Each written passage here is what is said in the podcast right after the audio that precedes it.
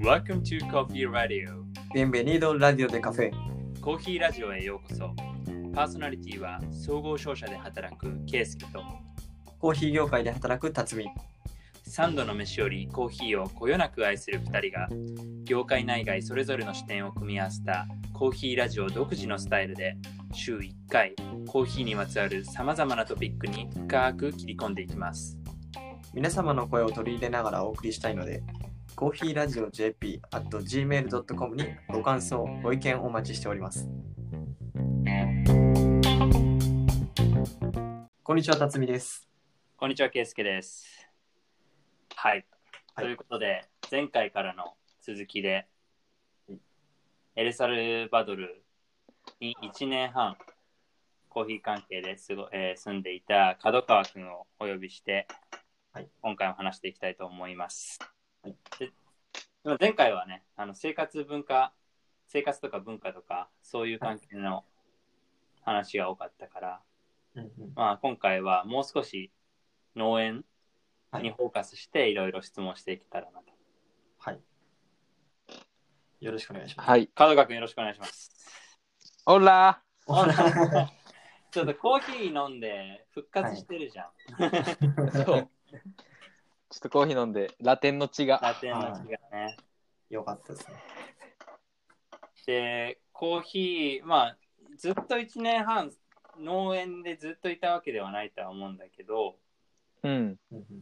やっぱコーヒー農家がこう1年間どんな感じで過ごしているのか、はいはいはい全部見れたのかな。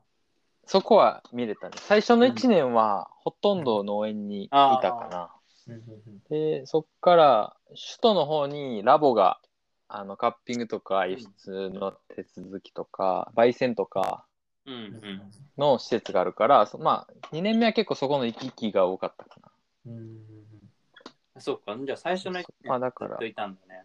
うんそうね。だからまあ一通り生産からうん出荷のところまでは今なんとなくやっと分かるようになってきたから。で、うん1年か。まあでもコーヒーって、もうえっとね1回しかはい。取れない作物。そう。エルサルバドルは1年に1回ね。あ、まあそうだよね。まあ他で取れるところも一部あるけどね。そでも、う。でエルサルバドル、うん。収穫はだいたい11月ぐらいから始まる。11月うん。でもそれ以外は何をやって？るまあもういろんなことをやってると思う。そう。結構収穫以外やることないって思われることも 多いんやけど、コーヒー農家って。意外とずっと、なんやかんやでずっとやることあって、うん。まあ収穫そもそも1回って言っても1日で終わるわけじゃないから、うん。2、3週間ぐらい。まあ例えば、そう、2、3週、いや、もっとかかるかな。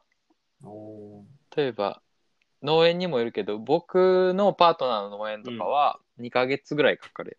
うーん、2ヶ月もか。2ヶ月かそう。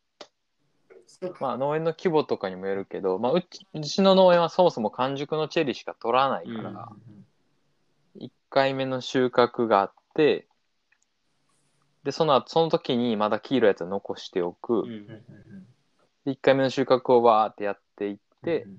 えっ、と、一区画終わった時に、またその2回目に戻ってくるっていうことが。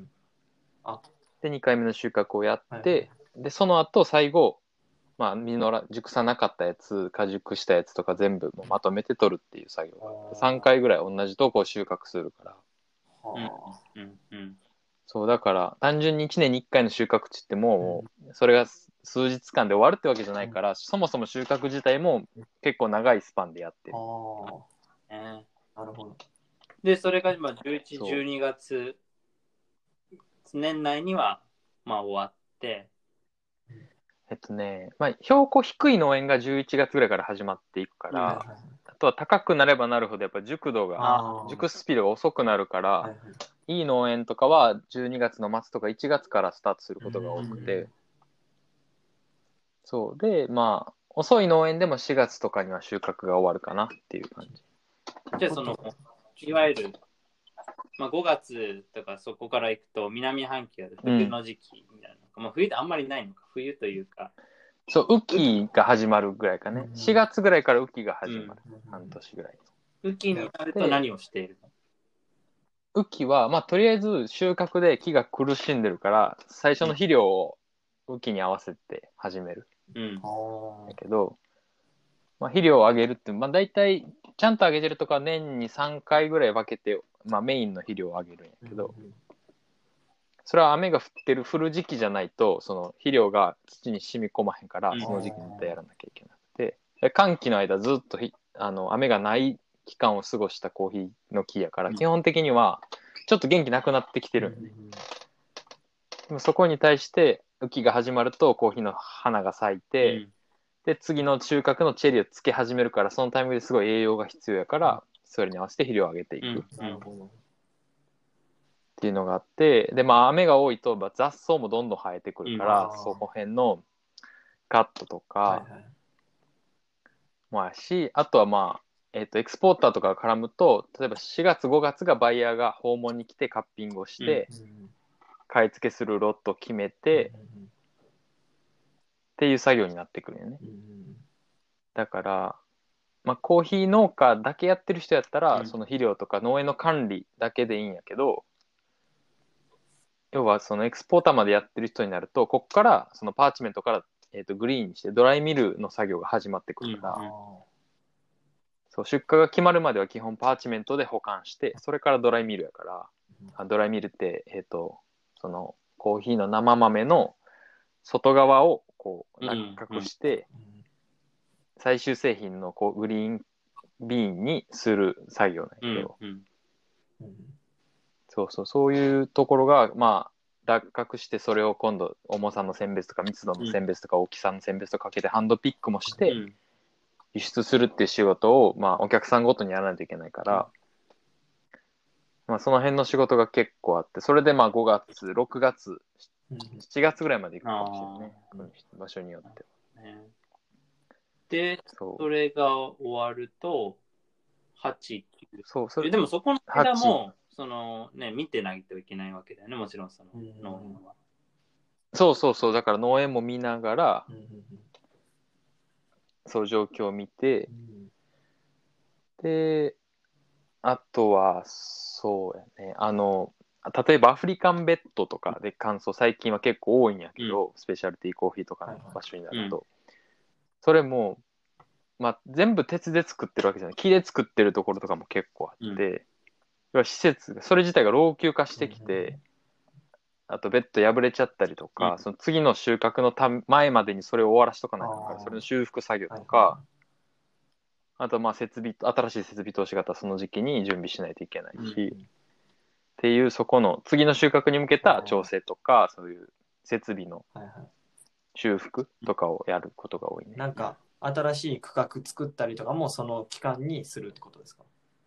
そうそうそうそう。そうね。まあ農園、うんあ農園自体の新しい苗植えるとかもうちょっと前の段階にやることが多いけど、はいはい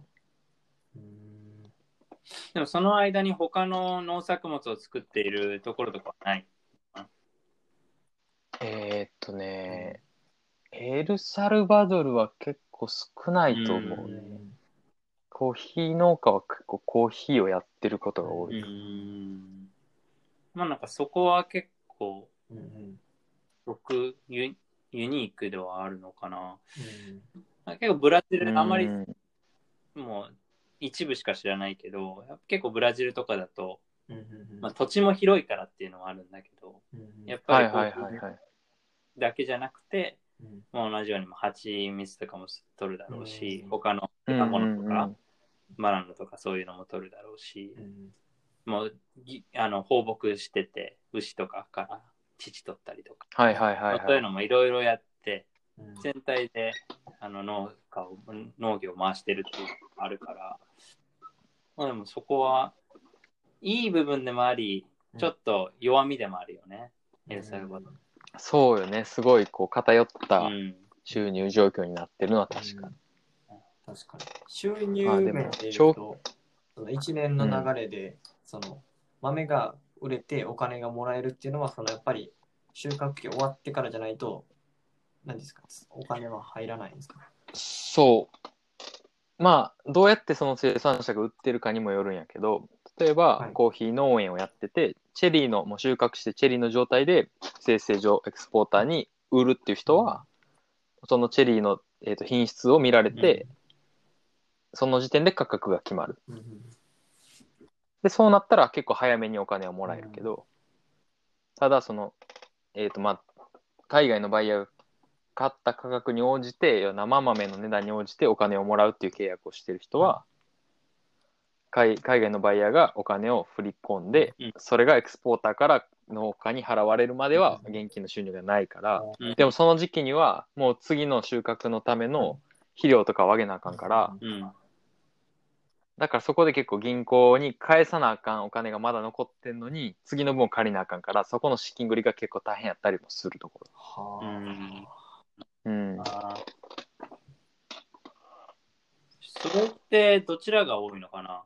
あの、今説明してくれた2つのお金の関うーんとね、エルサルバドル、その結構歴史のある産地のサンタアナとか、アパネカ地方の方は、チェリーで買い取ってるところが多い。うん農家さんに対しては。うんまあ、歴史的にその農家は農家でチェリー作って、一個の大きい生成所で作って輸出するっていう、もう、なんて言うんだろう。ビジネスの仕組みがあるから、そういう形が多くて。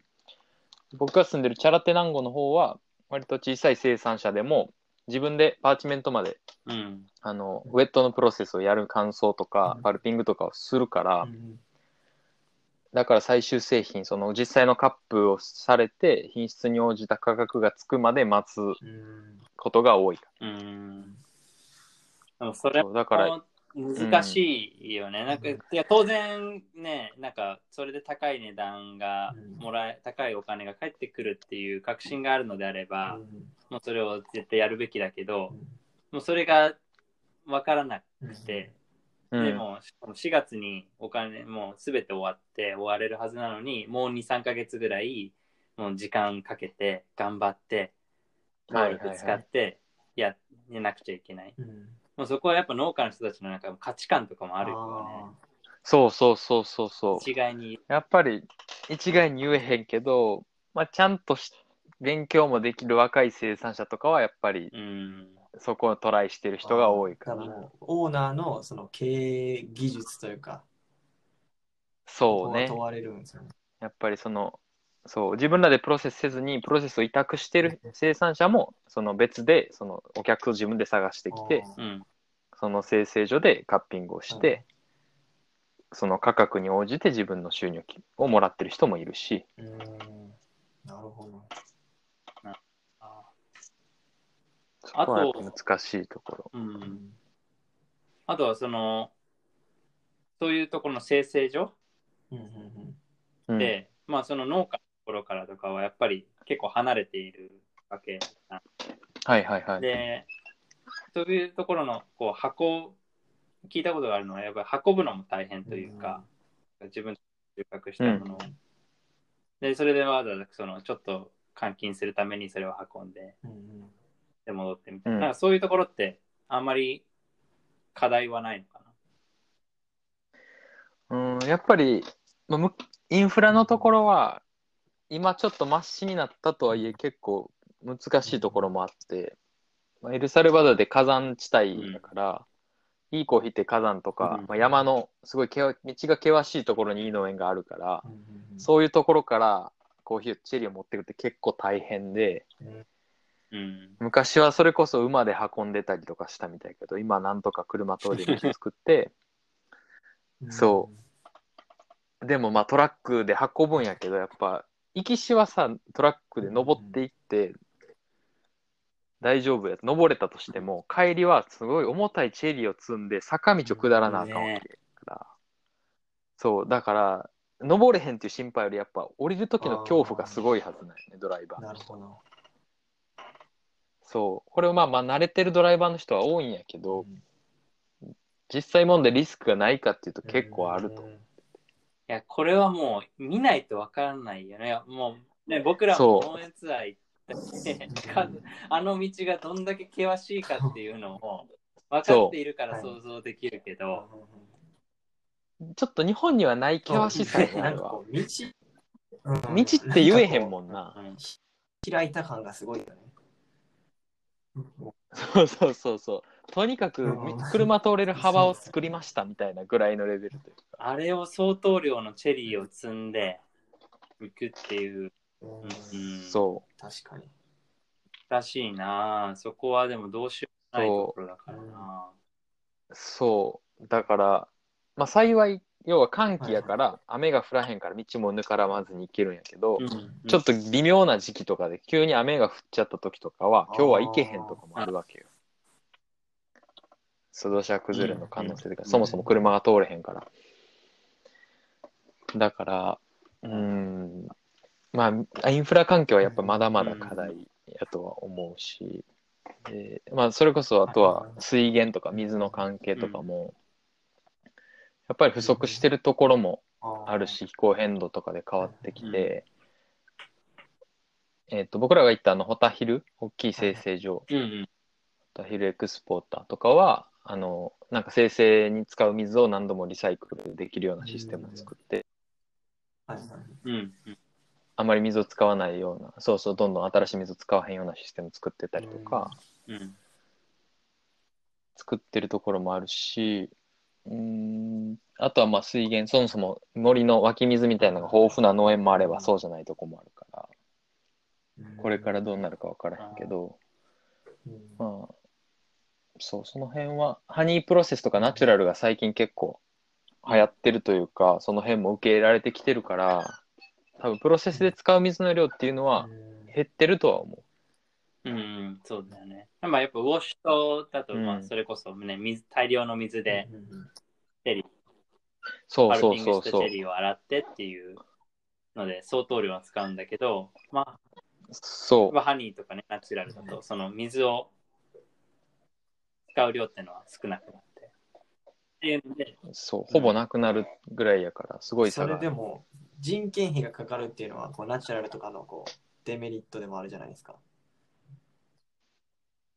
ななんかこうちょっと話脱線するんですけど、なんかナチュラルにかける人件費とこう水源を確保するお金ってどっちの方がなんか安いんかなとか高いかなうわ、それ難しい話だと思うけど。でも、例えばそのウォッシュドを、なんていうの、パティオでその大量乾かすってなったらすごい安く済むけど、結局、いいものを作ろうと思って、アフリカンベッドとか、その、こだわったことやろうと思ったら、そんなに多分手間ってかからへんと思うから、うん、そこまで金額になっては出えへんかもしれうんうんうん。うん。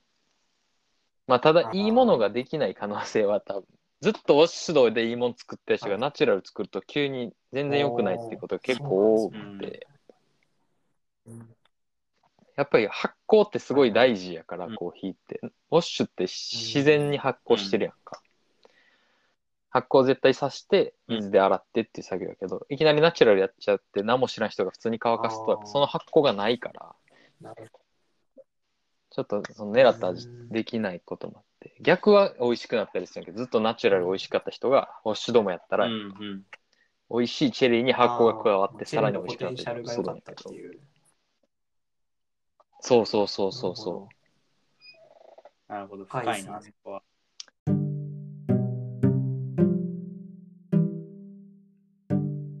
一般的なコーヒーの加工法は2つあります。一つが水を使ってコーヒー豆を発酵させて乾燥させるウォッシュド。クリーンな味わいで品質が一定に保たれるのが特徴です。そしてもう一つがナチュラル収穫したコーヒーチェリーをそのまま乾燥させて豆を取り出すこの加工法は水を使わないのが特徴です。豆本来の自然な味わいが活かせますが品質面での不安定さが残ります。そして2つの中間に位置するのがハニープロセス。水の使用が少なくミューシレージと呼ばれる粘液を残したまま乾燥させるのが特徴です。ナチュラルの味わいを残しつつ豆の品質も一定に保たれやすいです。ちょっとマニアックやけどね、これは。単純にコストだけ考えすぎるとねそうですね最終的にもらえるお金が少なくなっちゃうっていうそうなんよ。結局やっぱその人に合ったおいし一番美味しくなる方法どれかっていうのが正解やとは思う。うんうんなるほどな。えちょっとこう個人的な興味なんだけど、そのインフラっていうところだと、例えばああいうトラックとか農業の機械とか、うん。ああいうのってそのリースしてる。ただ自分で持ってるんじゃなくて、なんかその業者から借りて、で、それで借りてるお金を払うみたいな。だからそういうことをしてる。そう、それが多いと思うん。う。うん。僕が発動してるところはそういうところが多い。ああ。なんか、あとは、こう、組合とかで1台持ってたりとか。あーあー、そういう組がいいね。組合とかだと、なんか、聞聞いたところだと、こう、シェアリング、やっぱ今、こう、こう、シェその、カーシェアとかウーバーみ、たいな感じですか。うん日本でもあるけど、それと同じような感じで、その、農家のところでも、まあ、そういうトラクターとかうん、そういうのとかって高いから、それをもう、空いてるところはここにあるよみたいなのを分かったら、それを使える。それは大きいと思うね。そう。まあ、生産者だから、ピックアップの車に乗ってることが多くて、うん4区の。で、まあ、小規模の生産だとそれで1日の収穫量を賄えるとかもあるからうん、あれやけど、あ大きい生成所と取引してるところはそこからトラック借りてきたりとか、あまあそれ取りに来てもらったり気とか持ちなんですか農園が払うんですか？それかの生成所が。えーっとね、それは農園やと思売りに行くのにお金がかかるってことですね。う。うん。まあ、そうそう。そう。農園が、うんうんそう、トラック手配してやってることがメインやと思う。グアテマラとかやったら、いまだにそのコヨーテとかが結構いて、そのうん夕方ぐらいにこう収穫したチェリーを農園の入り口までこううさんくさいトラックが来て、でもその場で一袋何円とかでこうお金をもらって、で農家の人たちはもうそのおはいはいはいはい金を受け取ってチェリーを渡すみたいな。そういうのもエルサルバドルってああるんですか？エルサルは、ああ。まあ、いるね、でも。うん。なんか、多分そんな、グアテマラの雇用手ほどじゃないけど、どっかの大きい、こう、はい生成所からの依頼で、ちょっとその自分、あなたが住んでる地域の多分他の周りの農家の人のチェリーも一緒に買って持ってきてくれへんかって頼まれて、だからまあ、チェリーとの中抜きで稼ぐんじゃなくて、そこからのこう、なんていうの、依頼料というか、トランスポートの方の料金をもらってるだけ？いいみたいなことは結構ある。るけど、機能しているというか。うん、はいまあ、ただそれが、要は、し質に対してどうかって話はもうないと。量、ど。うん。基本的には量。うんな。まあ、だから、生成所が雇用手になっちゃってるみたいな感じ。うん、そうですよね。でその生成所ってやっぱりこう、ね、俺らが行ったところも、どのくらいだっけ、まあ、4、50ぐらいの農家とコミュニケーション取ってるって言ってたけど、そういう、うんなってくると、そこのがコミュニティを作るうんこ。とってすごい大切だと思うんだけど、なんかそういうのってやっぱり一般的にあるのが、それでこう農家同士のなんかコミュニケーションをスムーズにさせたりとか。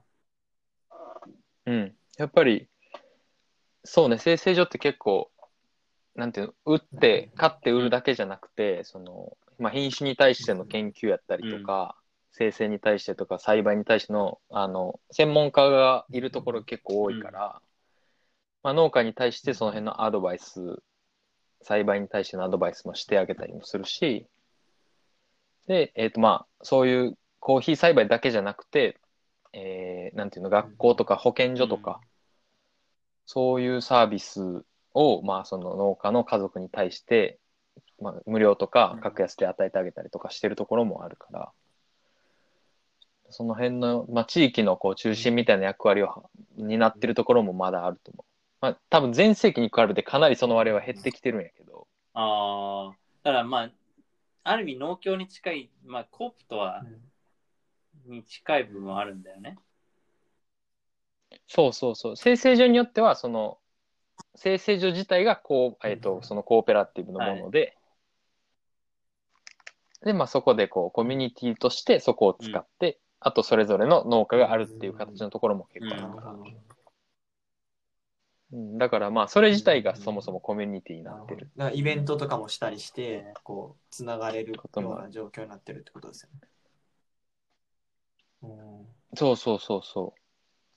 まあ、新しい、そうね。でもまあ、品種とかそういうプロセスとか栽培関係のことがやっぱり多いかもしれんね。言っても。だからなんか結構大切だよね。その、なんだろう。難しいけど、エルサルバドルで例えばコーヒー飲むってなったら、この農家さんから取りましたっていうふうにうんで飲むじゃん。でもその農家さんが取ってきてのその生成所とかがあって、うん。で、まずは多分やっぱ生成所のところにお金が行くわけじゃん。で、そうそうそう。そこの人たちがじゃあ実際にそのかかってる農家の人たちをどう扱っているかっていうのは見れない。そう。だから、そこはやっぱ海底側の責任感うん。というか、実際農家とつながってて、この人たちにいくら入るか、あなたたちは生成輸出代でいくら取るのかってところまで、こう、うん分かってやってる人だと、もうその生成所までの付き合いの人と2種類のバイヤーがいると思なるほど。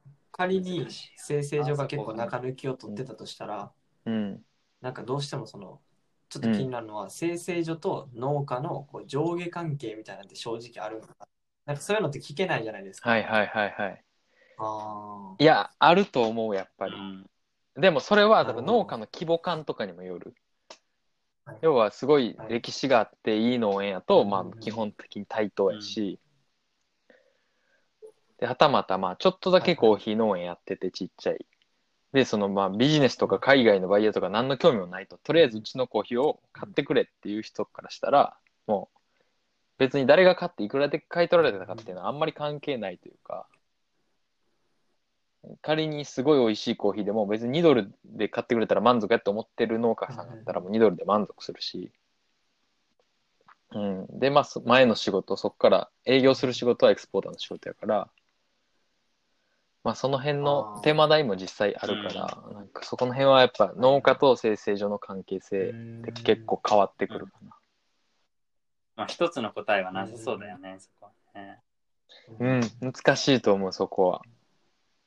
で実際生成所っていうと、そのね、ユースケが過ごしたところは、ね、2019年 CO- COE では1位取ったところで、そで、かつ生成所もうん自分たちで持っていて、う。たそうね、私、んだよね。そう、僕らはもう農園から輸出までできるところの設備が自分たちであって、僕のボス、僕が一緒に働いてるパートナーが、まあ、組合のボスやねんけど、そのチャラティの、うん。そう、だから彼は、えっ、と、その生成所、僕が住んでる生成所の近くに別のその CO1 になった農園を持ってて、でそこで収穫したやつを持ってきて、うん。えっ、と、プロセスしてる。うんっていう感じですね。で、彼らは、どうなのその上下関係みたいなところって、なんか聞きにくい質問。あ、でも、それは、要は農園と生成所は同じやから、僕のボスの持ち物やから、二つとも。うんうん。だから、うんそこに別に上司もあれもなく、うんっていうか、お客さんじゃないから、あれでもコミュニテ結構ィから一貫しても集めてるんじゃなかったあ、コミュニティからも集めてる。そう、別の生産者からも集めてて、やってるけど、まあ、うちのボスに関しては、まあ、うこのチャラテナンゴって地域がすごいこう、新興地域で全然そういう名家みたいな人もおらん地域やから、むしろなんか、その彼がいることで、新しいこう、売り口が増えてるというか、コミュニティのために働いてくれてるっていう、こうまあ、信頼感の方が大きいかなと思うん。ってて見えてて、まあ、だから、上下関係って言っちゃうと完全に上下はある。そう。まあでも、まあ、下の人らで、こう、わわからんままわちゃわちゃやってるんじゃなくて、上の人がどんどん引っ張ってくれてる、まあ、いい意味の上下関係かなと思ってて。そうそうそう。まあ、実際取引見てても全然正当な価格で取引してるし、僕らもカッピングしていいものはちゃんといい値段で売ろうっていう風にトライしながらやってるから、うん、実際去年あった話で、えっ、と、韓国のお客さんが、まあ、メインの、えっ、と、美味しい、まあ、パカマラとか、結構いいロットも買うんやけど、まあ、韓国も割とこう、エスプレッソのブレンドのベースとか、そういうちょっとロークオリティスペシャリティみたいな需要が結構やっぱ多くて、そこが欲しいって言われて、でもいくらしか出せへんっていうふうに言われた時に、僕らの地域でやっぱそれぐらいの価格やと、まあ、物はあるんやけど、僕らがその利益を取っちゃうと、もう生産者に全然残らへんっていう状況になる。はいはい。なギリギリの価格やって、まあ、それでも結構、結構なコーヒーを生成して輸出したんやけど、まあ、最終的に生産者の利益にはなったけど、人件費とか引くと生成所時代に残った利益はほぼゼロ、もうトントンぐらいの価格やって、まあそれでも、まあ、生産者にコーヒーが残ったら彼ら生活していけへんから、でまあそこは見ながらやってる。やっぱりこう地域ごとで、まあ、地域ごともそううん生成所が作るコミュニティごとでもいろんな形があるからね、あるから、そまあ、もうこういうあり方がベストっていうのはないんだう。いや、ないと思う。やっぱり人次第やと思うけどね。だから、まあ、そこはそういう地域に合ったやり方でやってるなっていうのを改定側がしっかりと判断して、そうそうやそうる。で、それを消費者はそれを信頼してっていう形でしない。まあ、消費者がここら辺のところまで全て知るっていうのは無理だ。うーん、難しい。で、まあ、それをベースにこう買うものを決めるっていうのもやっぱ難しいから、結局、まあ自分なす、自分が好きなものが、やっぱそういう正しいプロセスであるっていうのがむしろ大前提になってこうへんかったらうん結構難しいかなとは思うけうんど。うんうんなるほど。ただなんか、タラテランゴのこうあり方、僕はなんかすごい、こう、いろんな多分コミュニティのあり方あるのはかなりいい例、すごいいいケースかなって思うんですけどね。うんうんうん。まあ、時代には合ってるよね。やっぱ小規模で高品質で、まあ地域の特性を生かしてるっていう、まあマーケットと時代と、こう、関わる人がマッチしてるかなっていうのはすごいしかもコーヒーも美味しいじゃないですか。そう、美味しい。やっぱ美味しい。すごい。それは間違いないね。それは間違いない。ちょっとこれ、角川君に聞かずには終われないんだけど、はいはい。角川君あの、カップオブエクセレンス、はいはいはい。さっき言った COE って呼ばれているやつで、まあこう、各生産国で、まあ、開かれる国際的な品評会って言ったら、うん。それで合ってるのかな？合ってる合ってる。が、あの、やっていて、で、エルサルバドルで開かれたものに、もう一からこう手伝って、そうね、去年はうん。国内審査からスタッフとして参加させてもらって、初めての日本人なんじゃないかっていう。説はあるかもしれない。でもなんか話も少し聞きたいな。そうね、なかなか、多分国際審査で行った日本人は結構多いと思うんですけど、うん。国内審査って、まあ国内審査ってまず国内の、うん。えっ、と、審査員、国内の審査で選ばれた10、はい。12人、15人ぐらいかな。のはい。国内のエルサルバドル人の審査員で、まあ、えー結はい。構成されてるジャッジがいて、うん。で、まず最初のフェーズが、はい。まあ、とりあえずサンプルいついつまで持ってきてくださいっていうプレセクセレクションの時期があって、で、去年は190ぐらいやったかな、サンプルが。い190。て、そう、そう、やったはず。でうん、各農家、各生産者はいはいはい2つまでかなんかだよね、入れられるの。うん。そう。で、うん。だからまあ、よりすぐりをみんな持ってくるんやけど、うん。でそこからまず、バーってそれを全部カップするらしいんやけど、で、えっ、と、うん。それが半分ぐらいになるのかな、全部で。一旦、80。もっと減ったか、うん。80か70ぐらいになるはず。うん。70、そう、70前後かな。になって、85点以上はい。が COE のジャッジで、になったものが選ばれて、で、そ、それに選ばれたやつが初めて、えっ、と、なんていうのあれ。違うな。えっ、と、まあ、サンプル、うん本ちゃんのロットを持っていく。うん。やけど、で、そっから先は、えっ、と、もうサンサンプルは生豆じゃなくて、パーチメントの状態で、うんその大会オフィシャルのえー生成所に全部持っていかれる。うん。らそこで生成されて、まあ、はい要は全部同じ方法でうん生豆までされて、焙煎もされてっうん。ていう、まあ、整合性のためにね。うん。で、その、また国内審査員がセカンドラウンドで、今度は87うん点以上、うん。去年まで86点以上やってんけど、最近どんどん質が上がってるから、87点以上にこう、うん。底上げされたんやけど、87点以上のコーヒーが国際審査に行くと。そう。っていうセクションやったんやけど、やっぱ国内審査の方が難しいんよ。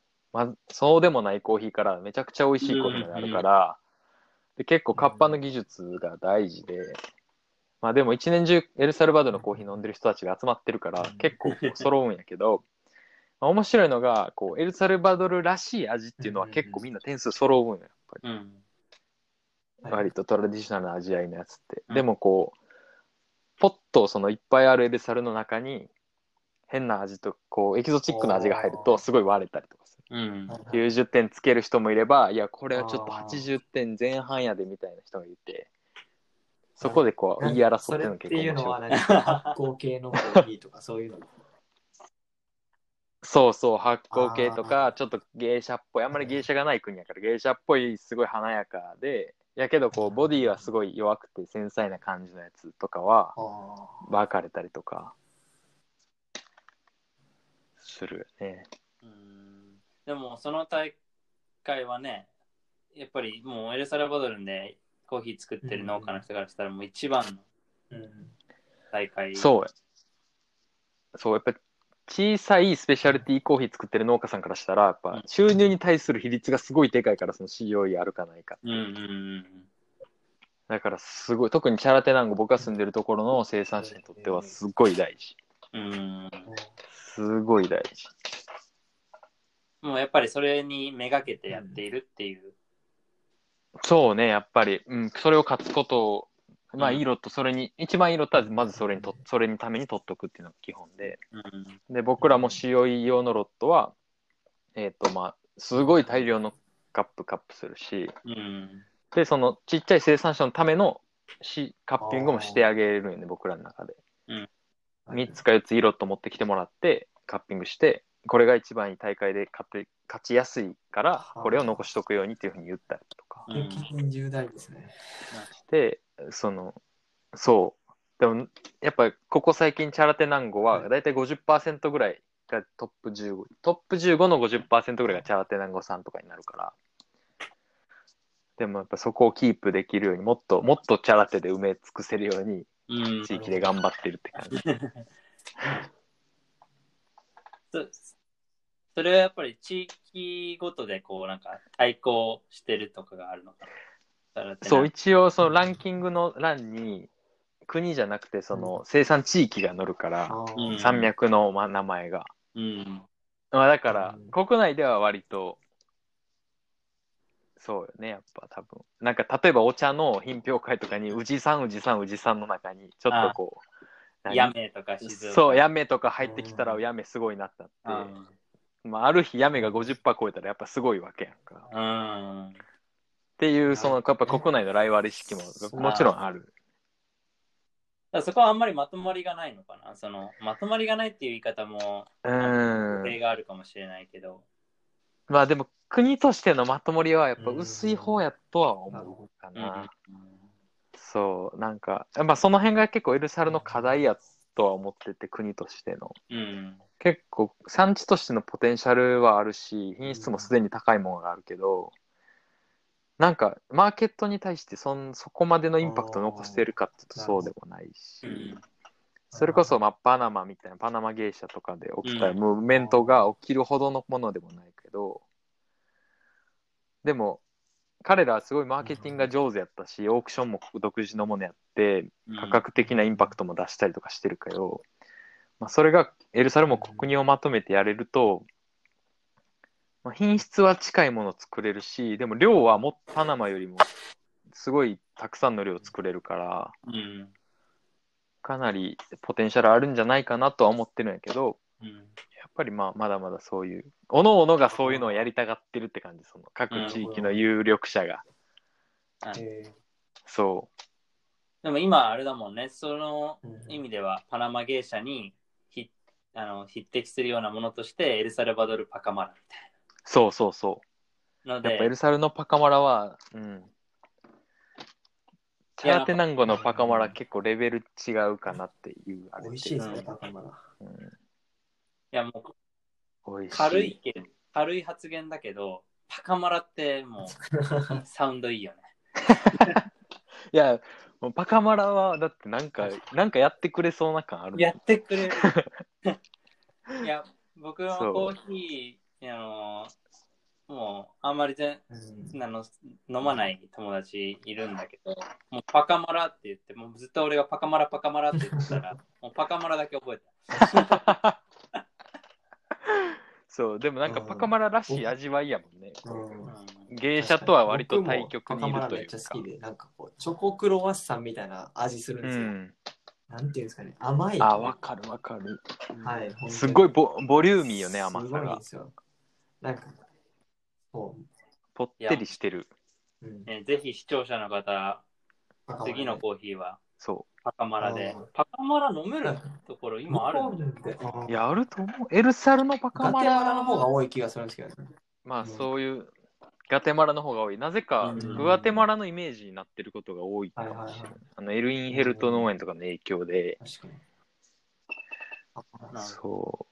でも。アルパドカ君、ユースケに言ったら、送ってそうもらえる。コンテナで送ることやったらできますけど。コンテえでも僕ちょっとその流れでいくとやっぱ日本の皆さんにもっとパカマラ飲んでほしいから、うん。うんそのプロジェクトが終わったらエルサルバドルのコーヒー使って日本でロースターをやろうと思ってて。おー。だからまあ、えー。今までよりは飲めるようになると思う。えーパカマラ。パカマラっ楽しみて、だななんかちょっとまたちゃう話なんですけど、エスプレッソとかでも美味しいんやろなって思うんですよ。あで、いや美味しいなんかはいいいパカマラナチュラルのエスプレッソとかすごい美味しいうーん、飲んだことないな。す結ごい美味しい構幅広く使えそうですよね。うん。そうねうんまあ。ぜひこれを見ている、あの、ロースターカフェの皆さん、うん。ぜひ。パカマラナチュラルでエスプレッソを飲ませてください。来週のエスプレッソはパカマラで。パカマラで僕お願いします。めっちゃ面白いなって思ったのは農園行った時にこうパカマラってこう勾配させてる品種なんでこうパカスとはいはいはいはいはい。マラゴジッペの勾配じゃないですか。でどっちが強く出るそうね。みたいなのが出るっていうのがなんか面白いなと思って。そう。あるんよあれは。いまだに、例えばその僕が僕のパートナーラウル・リベラのサンタロサ農園とかは、何代目？もう多分10、はい。20年近くはい。木が生えてて、で何回か繰り返し種も取ってるんやけど、まあ、それでもやっぱ3代目とかでも要はパカスよりマラゴジッペよりって出るからどうしても、うん。でその中ででもどういう木から種を取るっていうのも結構大事で、そうやっぱ彼なりのこのこの木が僕が求めてるパカマラやからこっから種を取るっていうのが絶対あって。それを指示して種を取ってるって感じ。結構素人の目で見てもこう説明されると分かるというかあこれパカマラっぽい。そうそうそう。そう。そはいはい。うすごい高く育つやつもあれば葉っぱちっちゃいやつもあるし。うん。なんか面白いね。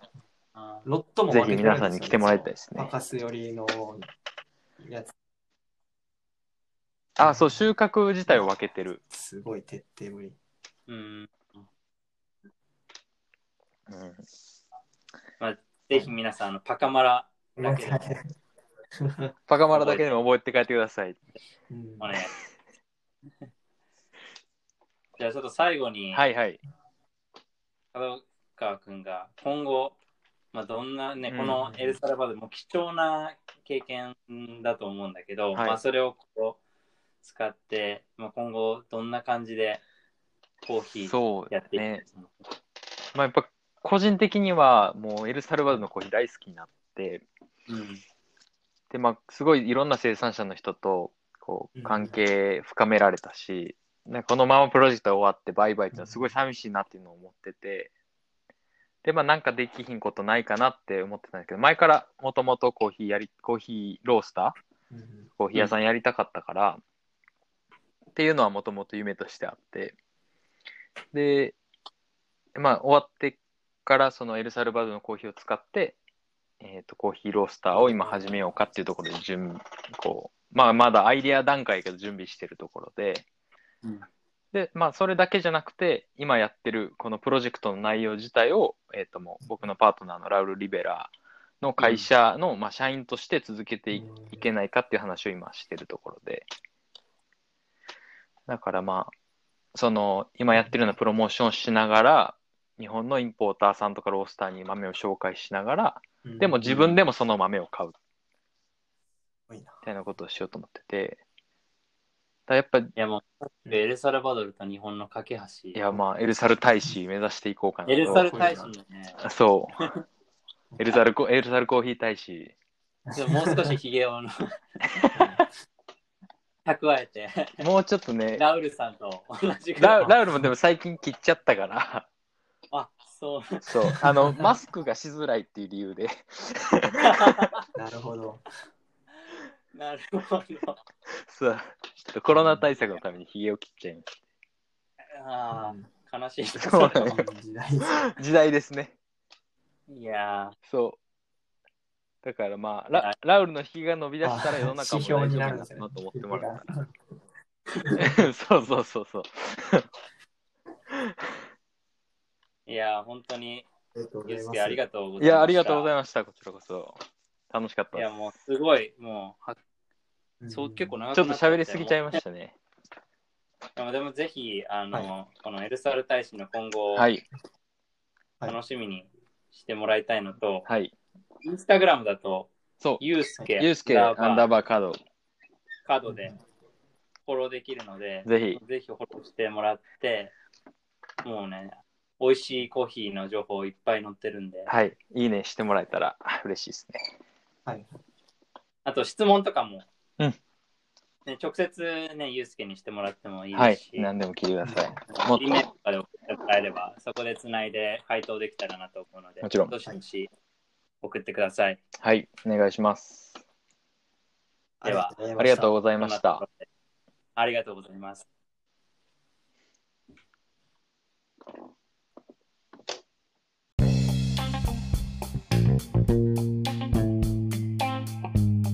Thank you for listening. This is Coffee Radio.